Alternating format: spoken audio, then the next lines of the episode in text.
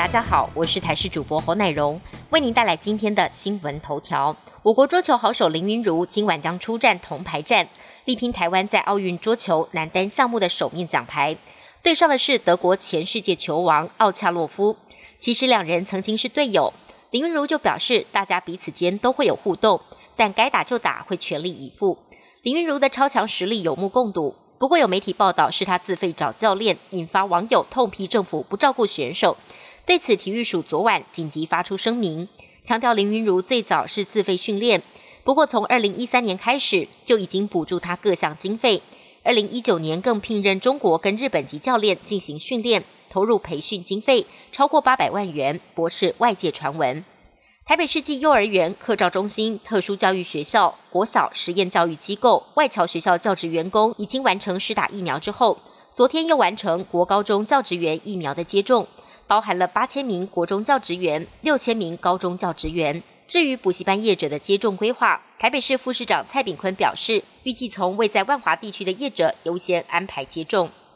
疫情养成民众外出口罩不离身的习惯。咳嗽、感冒等等上呼吸道的疾病患者消失大半，而鼻喉科、儿科医师收入下滑，陆续爆出被减薪裁员。根据儿科医学会调查发现，全国约有六成五的儿科诊所业务量比去年同期减少六成五以上，是一届的疫情重灾区。另外有两成四的儿科诊所考虑停业，高达一半有裁员计划。医界预测，戴口罩的生活恐怕会持续好一段时间。口罩挡住了细菌病毒，这些科别的诊所荣景不再，要向餐饮业看齐，学着转弯避险。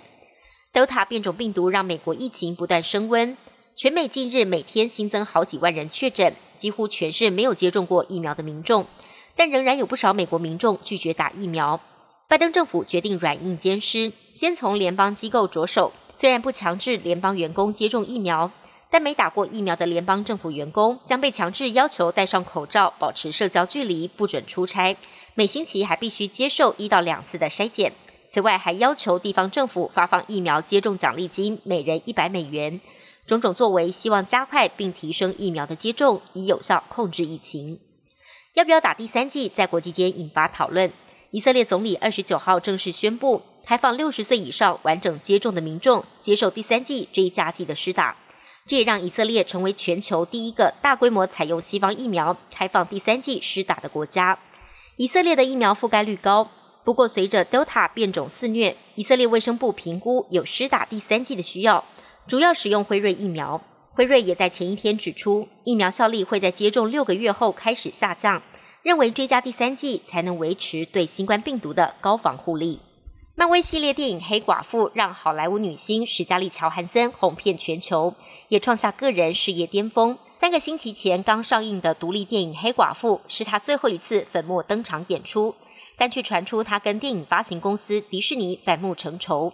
原来迪士尼同步在戏院和串流平台发行《黑寡妇》，造成他个人票房分红的收入短少，损失估计高达十五亿台币。史嘉丽·乔韩森已经透过律师控告迪士尼违约。本节新闻由台视新闻制作，感谢您的收听。更多内容请锁定台视各界新闻与台视新闻 YouTube 频道。